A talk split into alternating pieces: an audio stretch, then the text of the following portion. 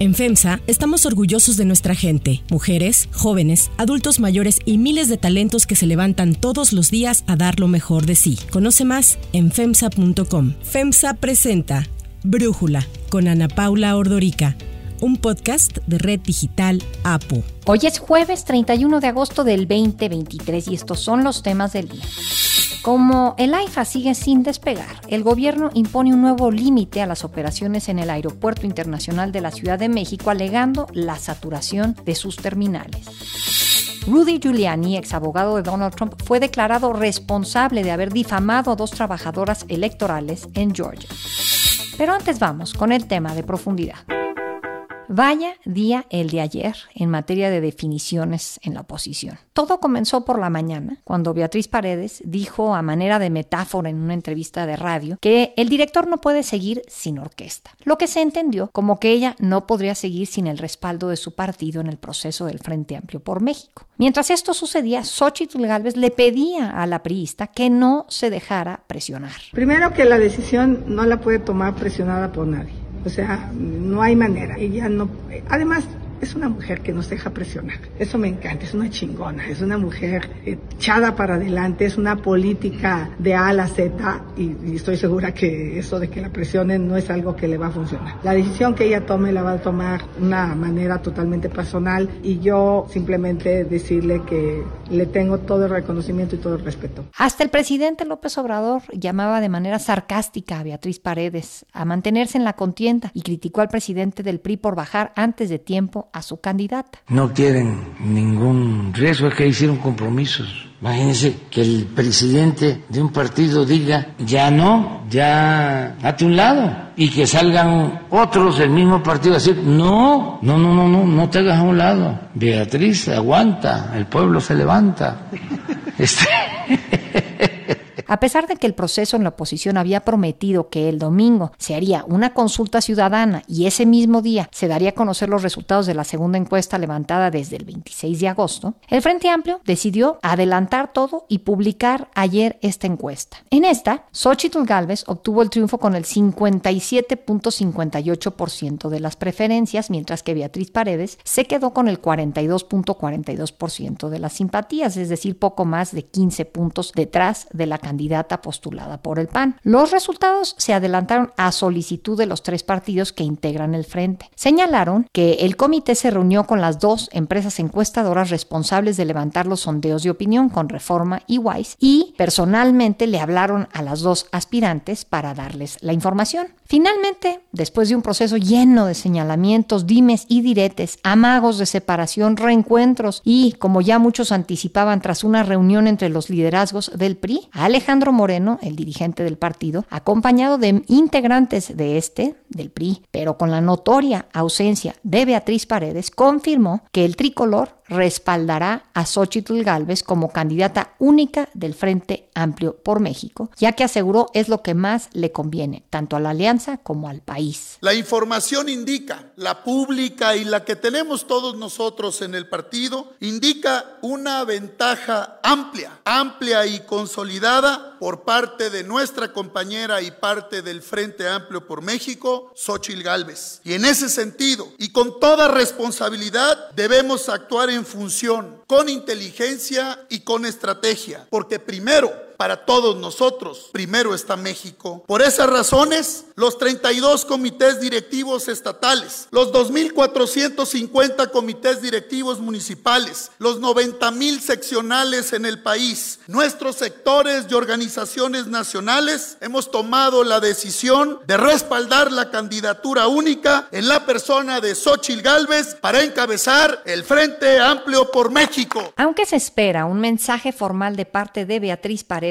el día de hoy, la noche de ayer después de la conferencia de prensa del dirigente del PRI, tarde, poco antes de las 10 de la noche, se filtró un video de una reunión a puerta cerrada en el mismo PRI, en el que estuvo presente Beatriz Paredes, ahí sí estuvo, y ahí declinó a su candidatura por el frente. En estos días se ha levantado un debate, que si en el discurso de Mérida me comprometí a participar en el proceso hasta el final. Efectivamente, para mí el final es cuando se dieran los resultados que revelaban que era irreversible el triunfo de la otra candidata. Esos resultados se han dado con la expresión de estas encuestas. Era natural, como culminación de mi biografía política, que intentara la candidatura presidencial para ser la primera presidenta de México como también es natural, como demócrata que soy y absolutamente consistente, que reconozca cuando los resultados no me favorecen. El análisis. Para profundizar más en el tema, le agradezco a Roy Campos, analista, presidente de Consulta Mitowski, platicar con nosotros. Roy, a ver, bueno, primero que nada, desde el lunes que sale con su declaración Alito Moreno a decir que Beatriz estaba mal en las encuestas y que por eso tal vez declinaba, pues se veía venir esto, pero ¿por qué lo está haciendo esto Alito Moreno? ¿Cuál es tu lectura? A ver, primero son, son muchas cosas que decir. Es una lástima que el proceso de selección de candidata, voy a hablar femenino, de candidata del Frente Amplio por México, que sonaba muy bien, generó interés, generó atención, falló la aplicación, ampliaron el plazo, consiguieron firmas, es decir, parecía todo bien que termine en este tipo de dimes y diretes, ¿no? Esto es una lástima. Ahora, una vez dicho eso, creo que Alejandro Moreno no está tan equivocado en lo que hace, ¿no? No está tan El principal error del el diseño de selección de candidatura del frente se llamó terminar el proceso con una consulta. No debieron proponer que al final hubiera una consulta, porque era imposible hacer una consulta como querían. Era una consulta nacional, miles de mesas, cuando había enfrente un partido interesado en boicotearlos, en que no saliera bien, y cuando todas las consultas que se han hecho salen mal. Si tratas de hacer memoria, una consulta que saliera bien, no, siempre salen mal porque hay acarreos, movilizaciones, etcétera. Ah, bueno, si la consulta sonaba que iba a favorecer a la misma que ganara la encuesta, no hubiera problema. Pero empezó a sonar el tema de que Xochitl estaba arriba de las encuestas y Beatriz podía ganar la consulta. Y eso metía al frente en un gran problema. ¿Cómo iba a salir de ese atorón? O sea, ¿cómo iba a decir, la gente quiere que sea Xochitl, pero las estructuras partidistas se movieron, los priistas, y va a ser Beatriz. Pero lo peor es que pudo haber sido, se movieron los morenistas, los petistas y los del verde para que fuera Beatriz, porque prefieren a Beatriz como candidata que a Xochitl para el 2024. O sea, podría haber sido eso, ¿no? Podría haber sido, ¿y cómo lo explicaban? O sea, ¿cómo le explicaban? a los panistas decir, oye, resulta que ahora estos ya nos hicieron trampa desde antes. ¿Cómo vamos a confiar en estos con los que nos estamos aliando si nos hicieron trampa? Y entonces el error fue meter una consulta. Entonces cuando sale Alito a decir, Xochitl va arriba en las encuestas, lo que está en el fondo diciendo es, no debe haber consulta. O sea, la consulta va a salir mal, ¿no? La consulta no es el método. ¿Y por qué era el método? Porque Alito lo había propuesto. Cuando ya se acerca la fecha, dicen, ah, caray, ¿y cómo hacemos esta votación? ¿Dónde están los miles de ciudadanos que van a cuidar? ¿Y dónde está la seguridad que se requiere? ¿Y dónde está la información para los tres millones del padrón? Estamos a cuatro días de la consulta y no hay una información de decir donde cada ciudadano sepa dónde va a estar una mesa. va a haber una mesa cada 40 secciones. Incluso Xochitl subió un tuit el día de ayer haciendo la pregunta de, oye, me están preguntando que en dónde puede votar la gente. O sea, se ve que todavía el miércoles no había claridad de eso, pero concediendo que ese fue un error. ¿Por qué lo hicieron de la forma en que lo hicieron? O sea, si se hizo para evitar una cargada el domingo de Morena o de los priistas en favor de Beatriz Paredes, ¿por qué no dejar que Beatriz fuera la que declinara? ¿Por qué es Alito el que da el mensaje y ese mensaje, cómo lo da? Me parece que despierta muchas sensibilidades y suspicacias. Alejandro Moreno debió haber en corto platicado con Beatriz, no sabemos si lo hizo, y debió haberle pedido a Beatriz, Beatriz, sal y declara que con la encuesta vamos a decidir, que no vamos a llegar hasta la, que vamos a esperar la encuesta y que el ganador de la encuesta sea la candidata. Y cancelamos la consulta y el domingo en la noche hacemos el gran evento, las juntamos y quien gane la encuesta es candidata. Y ya nos quedamos en la encuesta, pero dejárselo a Beatriz que lo propusiera y que fuera ella la que magnánimamente dijera la que la gente quiera, que mande la gente y no las estructuras, que no sean las movilizaciones, sino la gente la que decida la candidatura. Eso debieron habérselo dejado a Beatriz. Adelantarse al hito se dio esta tensión al interior de uno de los partidos del frente y entonces está terminando un proceso que debió haber terminado bien con una candidatura que no termina mal porque Xochitl tampoco ha estado metida en esos dimes y diretes, pero que al menos en un partido se nota tensión, en un partido que sí vale, ¿eh? que sí tiene votos. Eh, pero pues Alito haciendo gala de su control total del partido, pues acabó con la consulta. ¿Ya qué caso tiene ser la consulta? A ver, ¿qué caso tiene? Si las estructuras del PAN votan por Xochitl y las estructuras del PRI votan por Xochitl, ¿qué caso tiene ser una consulta? A ver, al momento en el que tú y yo estamos hablando, no ha salido a decir nada el Frente, no ha salido a decir nada Xochitl y no ha salido a decir nada Beatriz. Me parece que aquí a mí me llama la atención dónde están los grupos ciudadanos. Mira, el mensaje que mandó el Frente, creo que ya salió a decir algo por qué. La regla que puso el Frente es que el domingo en la noche se daban a conocer en paralelo las encuestas y la consulta. La regla no era que la encuesta se conociera antes. ¿Por qué? Porque la encuesta podía influir en la consulta. Porque iban a decir ya quién ganó la encuesta sin hacer la consulta. La regla era en la noche del domingo se dan a conocer los dos. Y de repente miércoles en mediodía dan a conocer las encuestas. Sí. O sea, eso ya están rompiendo una regla que pusieron, ¿no? ¿Y por qué? Porque ellos mismos están diciendo,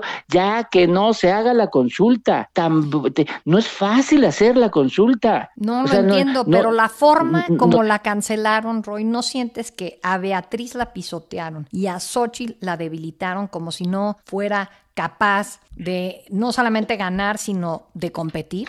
No, no, mira, yo, yo, creo que a Xochitl no le toca esto. A Xochitl, al contrario, la ven como que todos querían que fuera Xochitl. Beatriz va a terminar apoyándola. No, yo sí creo que a Beatriz sí le dieron una ninguneada, digamos, ¿no? Una, una ninguneada en el sentido de que no la dejaron ser ella la protagonista. Alito tiene razón cuando dice, pues ella podrá o no declinar, no, pero ella no es el partido. El partido toma su decisión, ¿no? Pues es cierto, ahí sí no hay ninguna duda. Eso fue ella tremendo, dice sigo que no o no sigo, pero nosotros no el partido decidimos que ya queremos una candidatura, nos gusta Xochitl Galvez, vamos a apoyar, esa es decisión de partido, ¿no? Sí. Pero en el fondo también es decir, bueno, qué raro que estén apoyando a la propuesta del PAN y no a la propuesta priista. Durante el discurso de Alito no estuvo Beatriz. Eh, ahí en la sede no del. PRI. Entonces, ¿no te llama eso la atención? O sea, no como algo muy mal operado. Muy mal operado, sí. Ahora, el que no haya estado significa que ella sabía lo que se iba a decir, o sea, así tal cual, ¿no? Ella sabía lo que se iba a decir. No quería estar presente, uno, para que no le estuvieran enfocando también todas las caras que ponía, o sea, porque iba a ser la nota no nomás su ausencia, sino las caras, la ponía, el saludo, cómo lo saludó fríamente, quién estuvo, o sea, no. Y ella se guardó y dijo, no, mi declaración la voy a dar yo y cuidada. Y seguramente vamos a ver una declaración de ella, ya sea escrita por video o en conferencia, donde ella ya va a poner su postura. Conociéndola, va a ser una postura fuerte, fuerte, pero sin romper con Xochitl, porque no es con ella el pleito. Va a apoyar a Xochitl y va a decir, no tiene caso llegar a la consulta. No es que decline, sino no tiene caso llegar a la consulta. Mi partido ya decidió, entonces pues no tengo más que decir, pues yo apoyo a Xochitl. ¿Está bien? No me estoy contenta, no estoy contenta con mi partido, ¿no? A Xochitl creo que la va a exculpar. Xochitl no queda débil, porque la atención está puesta no en Xochitl, sino en el PRI. Sí. Ahora,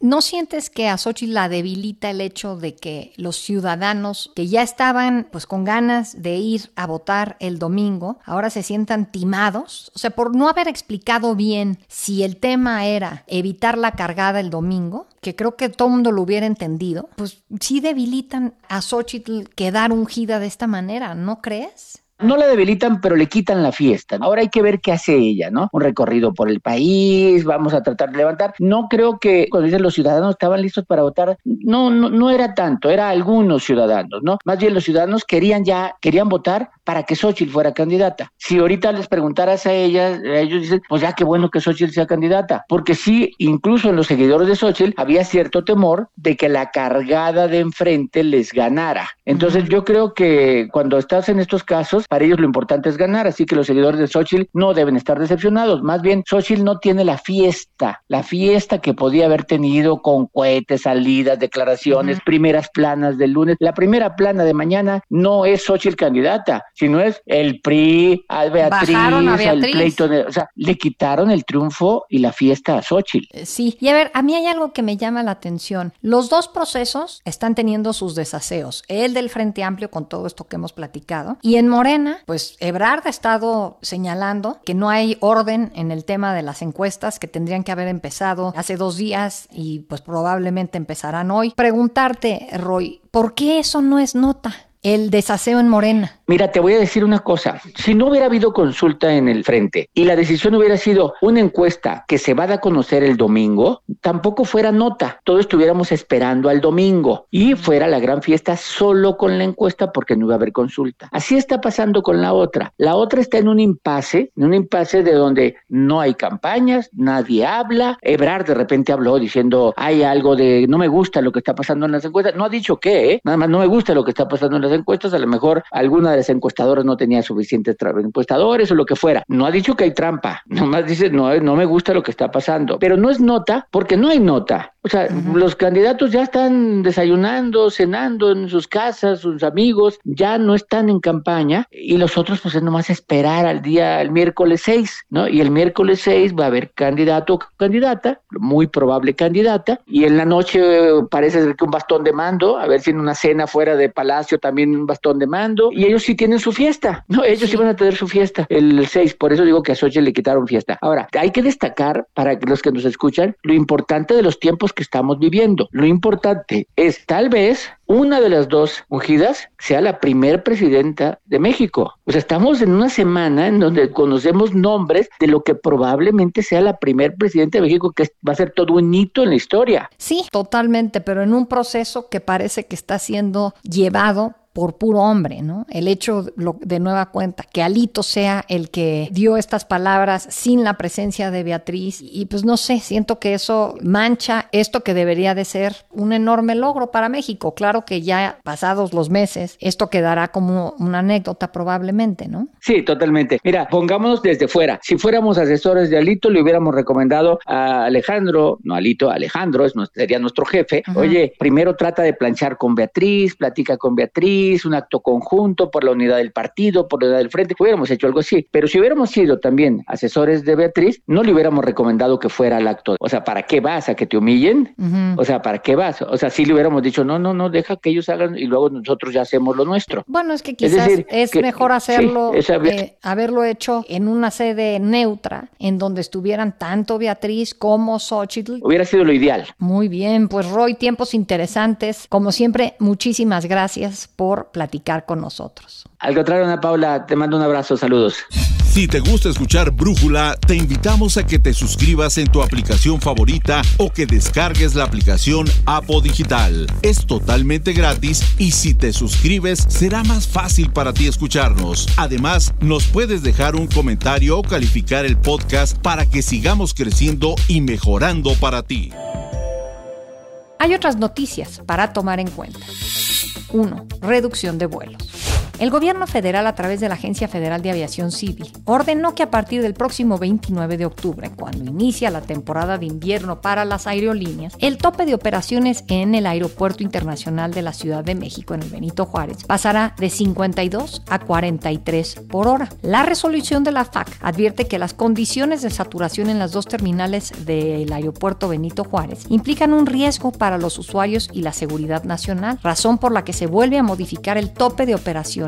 Hace un año ya se habían reducido de 61 a las actuales 52. Se van a limitar los vuelos porque está saturado el aeropuerto. La decisión se basó en un estudio de los servicios a la navegación en el espacio aéreo mexicano que apunta que el número máximo de operaciones en este aeropuerto debe de ser de 43. Sin embargo, esto llama la atención porque el mismo CNEAM había determinado en el 2013 que el Benito Juárez podía funcionar adecuadamente con 61 operaciones por hora. Esta medida implica que las aerolíneas que operan en el aeropuerto capitalino tendrán que cancelar miles de vuelos, muchos de los cuales Ya han sido vendidos. No es la primera decisión polémica que el gobierno federal toma para ayudar a solucionar el problema de la saturación en el aeropuerto capitalino. Este mismo año se ordenó a las empresas de carga mudar sus operaciones a la terminal, ya sabemos, al AIFA, al Aeropuerto Internacional Felipe Ángeles. El AIFA se promovió como la solución para desahogar el aeropuerto Benito Juárez. Sin embargo, aunque las aerolíneas comerciales han abierto nuevas rutas desde ahí, esto no ha contribuido en prácticamente nada para reducir la saturación en el Benito Juárez porque la gente simplemente no quiere usar el AIFA y porque las aerolíneas que se han mudado a ese aeropuerto, al AIFA, tampoco han visto rentabilidad en estas nuevas operaciones.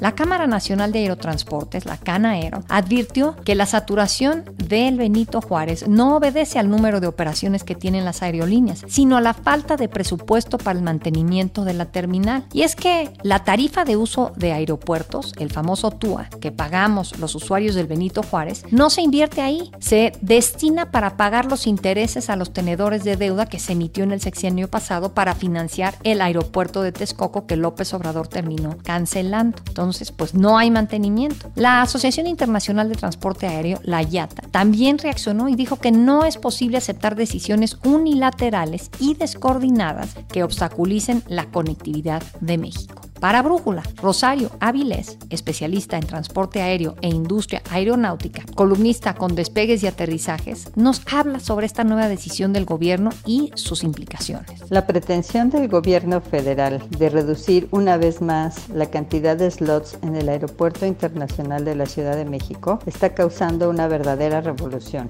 Como se recordará, el año pasado hubo una primera reducción de slots que se dijo que iba a ser temporal y que equivalía a 15% de los slots con la idea de desahogar el Aeropuerto Internacional de la Ciudad de México, aunque en realidad, como se sabe, pues la idea era enviar más eh, vuelos y aeronaves al Aeropuerto Internacional Felipe Ángeles. En esta ocasión, pues viene una nueva reducción que la verdad se antoja pues poco viable, tomando en cuenta que para hacer este tipo de reducciones, tanto eh, la YATA como en general las aerolíneas los aeropuertos y los gobiernos a nivel mundial normalmente utilizan eh, pues una serie de reglas que incluyen consensar esta decisión, estudiar perfectamente bien el mercado para decidir sobre eso qué conviene hacer, si reducir o no slots. El problema es que muy probablemente por la premura y la forma de hacerlo, esto genere una serie de amparos que podrían prolongarse hasta el año que viene.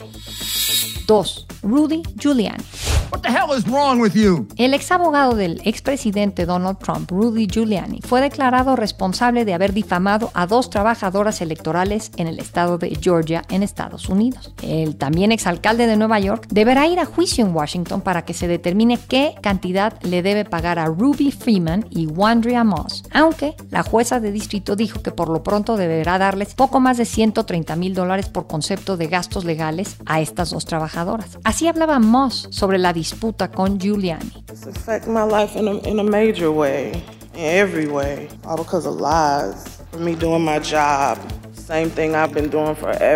Y es que el ex colaborador de Trump acusó a ambas mujeres, madre e hija, de haber cometido fraude electoral en Georgia en las elecciones del 2020 cuando el presidente republicano Trump perdió ante Joe Biden por apenas dos décimas de punto. Giuliani llegó a decir que las dos se intercambiaron puertos USB como si fueran viales de heroína o cocaína, cuando, según el informe parlamentario del comité que investigó el ataque del 6 de enero del 2021 al Capitolio, lo que se pasaron fueron dulces. Así se refería al proceso electoral de Georgia Rudy Giuliani. Over the next 10 days, we get to see the machines that are crooked, the ballots that are fraudulent, and if we're wrong, we will be made fools of.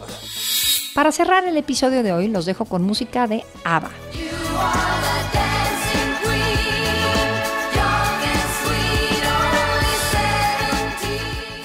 Agnieta Falskog, cantante de la banda sueca ABBA, anunció el lanzamiento de un nuevo sencillo en solitario. La canción que se titulará Where Do We Go From Here se estrenará hoy en la BBC. ABBA saltó a la fama mundial al ganar el Festival de Eurovision en 1974 con la canción Waterloo. En los últimos 50 años han vendido más de 400 millones de álbumes. Falskog, por su parte, ha lanzado varios álbumes en solitario desde el 2013.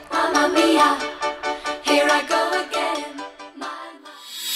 Yo soy Ana Paula Ordorica. Brújula es una producción de Red Digital APO. En la redacción, Ariadna Villalobos. En la coordinación y redacción, Christopher Chimal. Y en la edición, Cristian Soriano. Los esperamos mañana con información más importante del día. Oxo, Farmacias ISA, Cruz Verde, Oxo Gas, Coca-Cola FEMSA, Invera, Torrey y PTM son algunas de las muchas empresas que crean más de 245 mil empleos tan solo en México y generan valor como parte de FEMSA. FEMSA presentó Brújula con Ana Paula Ordorica, un podcast de Red Digital APO.